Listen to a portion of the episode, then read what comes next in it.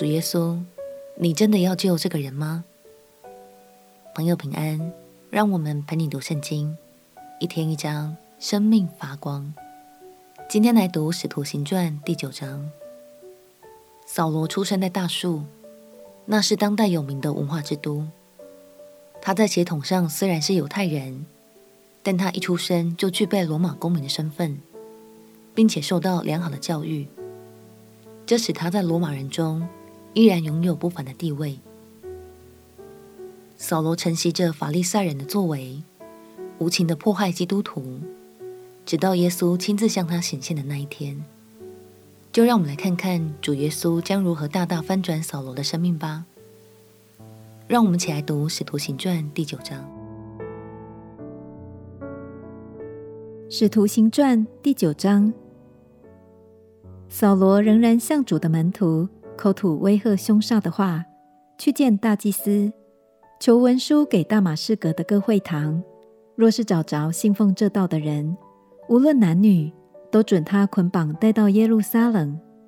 扫罗行路将到大马士革，忽然从天上发光，四面照着他，他就扑倒在地，听见有声音对他说：“扫罗，扫罗，你为什么逼迫我？”他说：“主啊，你是谁？”主说：“我就是你所逼迫的耶稣。起来，进城去，你所当做的事，必有人告诉你。”同行的人站在那里，说不出话来，听见声音，却看不见人。扫罗从地上起来，睁开眼睛，竟不能看见什么。有人拉他的手，领他进了大马士革。三日不能看见，也不吃也不喝。当下在大马士革有一个门徒，名叫亚拿尼亚。主在异象中对他说：“亚拿尼亚。”他说：“主，我在这里。”主对他说：“起来，往直接去，在犹大的家里访问一个大树人，名叫扫罗。他正祷告，又看见了一个人。”名叫亚拿尼亚，进来按手在他身上，叫他能看见。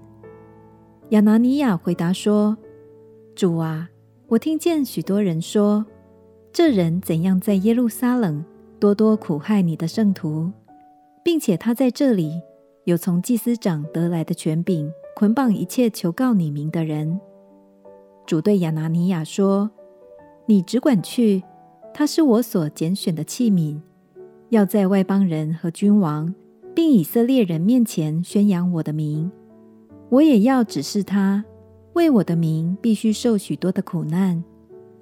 亚拿尼亚就去了，进入那家，把手按在扫罗身上，说：“兄弟扫罗，在你来的路上，向你显现的主，就是耶稣，打发我来，叫你能看见，又被圣灵充满。”扫罗的眼睛上好像有灵，立刻掉下来，他就能看见。于是起来受了洗，吃过饭就健壮了。扫罗和大马士革的门徒同住了些日子，就在各会堂里宣传耶稣，说他是神的儿子。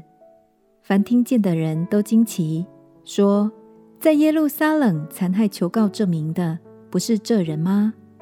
并且他到这里来，特要捆绑他们，带到祭司长那里。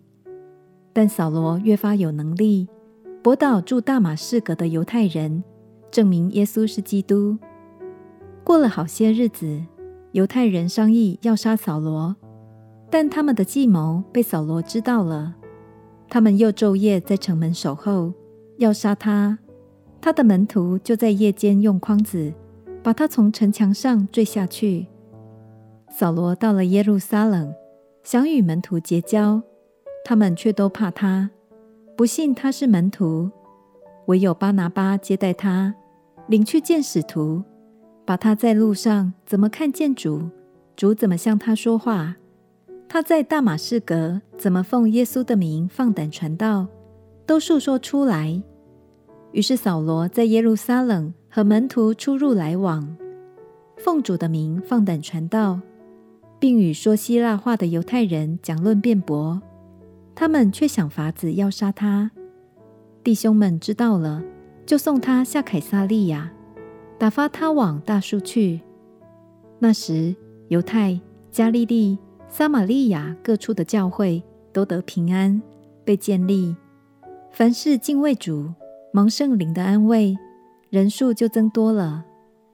彼得周游四方的时候，也到了居住吕大的圣徒那里，遇见一个人名叫以尼雅，得了瘫痪，在褥子上躺卧八年。彼得对他说：“以尼雅，耶稣基督医好你了，起来，收拾你的褥子。”他就立刻起来了。凡住吕大和沙伦的人都看见了他，就归服主。在约帕有一个女徒，名叫大比大，翻希腊话就是多加。他广行善事，多施周济。当时他患病而死，有人把他洗了，停在楼上。吕大原与约帕相近，门徒听见彼得在那里，就打发两个人去见他，央求他说：“快到我们那里去，不要单言。”彼得就起身和他们同去，到了，便有人领他上楼。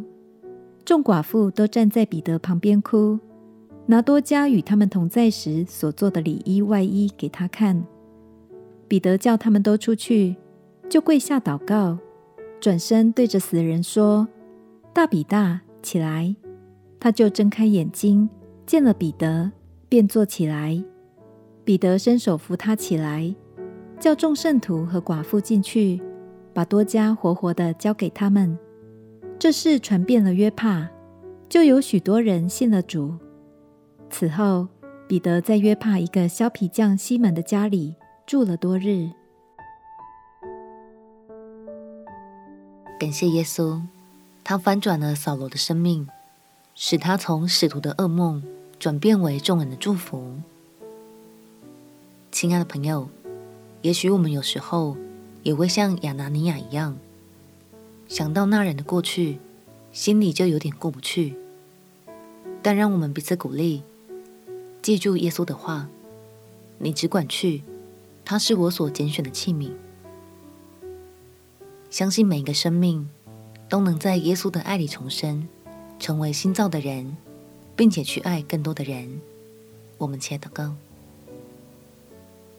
亲爱的主耶稣，求你帮助我敞开心胸，并以你的恩慈与怜悯去看待每个生命，都充满着无限的可能。